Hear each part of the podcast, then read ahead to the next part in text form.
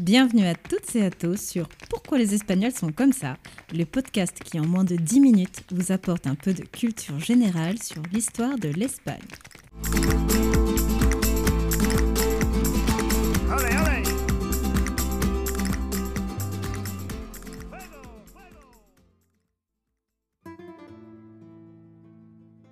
Dans le précédent podcast, je vous avais présenté la première partie de l'invasion musulmane je m'étais arrêté au moment où Abdelaziz mène deux campagnes et détermine que Sevilla serait la capitale d'Al-Andalus pour le règne omeyyade. Dans ce nouvel épisode, je vais vous présenter la deuxième partie de cette invasion, ainsi que le tout début du processus de la Reconquista. Pour obtenir le soutien de la noblesse wisigothe, Abdelaziz se marie avec la veuve du défunt roi Rodrigo.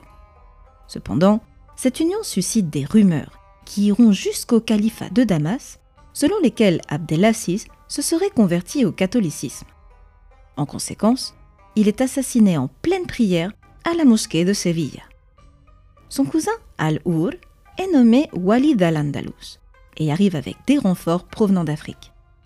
En 716, il transfère la capitale à Cordoba et introduit une nouvelle taxe appelée Arag, imposée aux cultivateurs non musulmans. Celle-ci consiste en un pourcentage des revenus fonciers pour avoir le droit de cultiver la terre. Cette taxe permet à Al-Ur de financer ses campagnes militaires et l'administration des territoires conquis. Il accorde ou réattribue des terres à des nobles visigoths en échange de leur soutien pour pacifier le royaume et augmenter les revenus de l'État.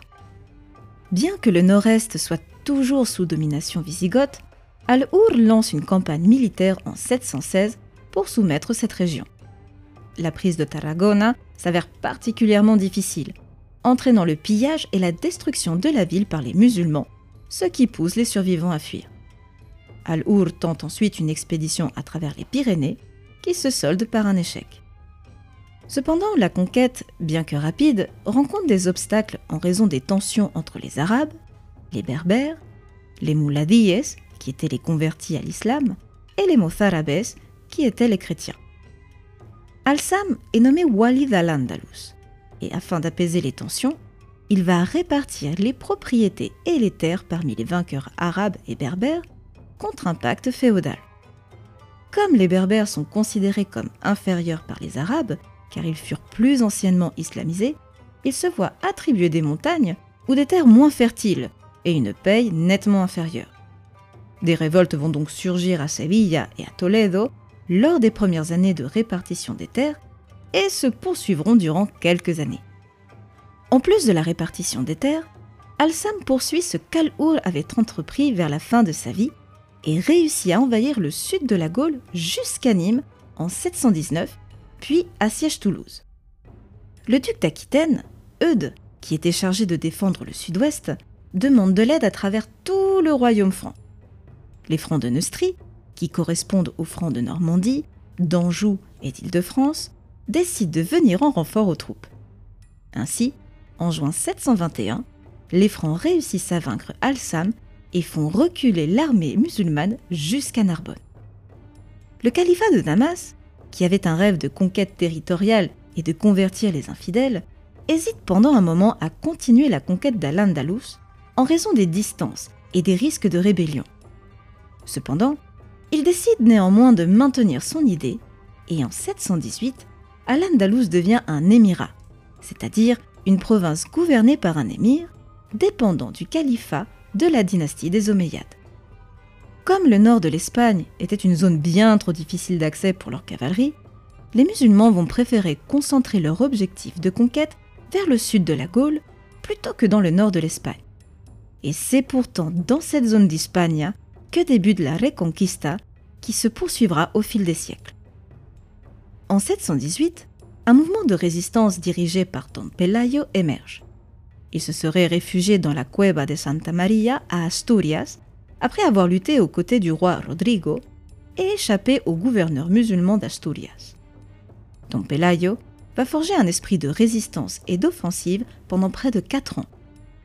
Il mène une révolte avec une troupe de guerrilleros principalement composé de montagnards rebelles contre les forces musulmanes dirigées par le berbère Mounoufa.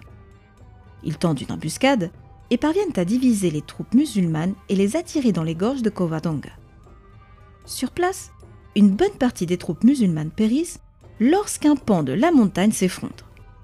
À la suite de cet événement, interprété comme un signe de la Providence, la noblesse wisigothe, réfugiée dans ces vallées, vient rejoindre peu à peu les troupes de Pelayo.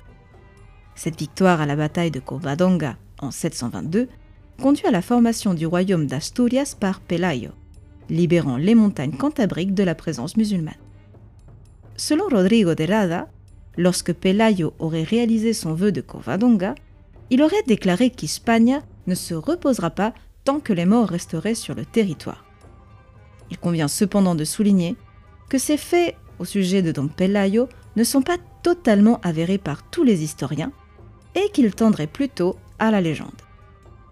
Au cours de la première moitié du 8e siècle, les foyers de résistance se renforcent dans le nord du pays et demeurent sous la domination chrétienne au sein du royaume d'Asturias.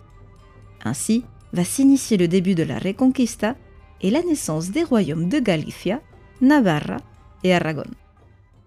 Je vous remercie à tous et je vous dis à la semaine prochaine pour un tout nouvel épisode qui portera sur la troisième et dernière partie de l'invasion musulmane. Thank you.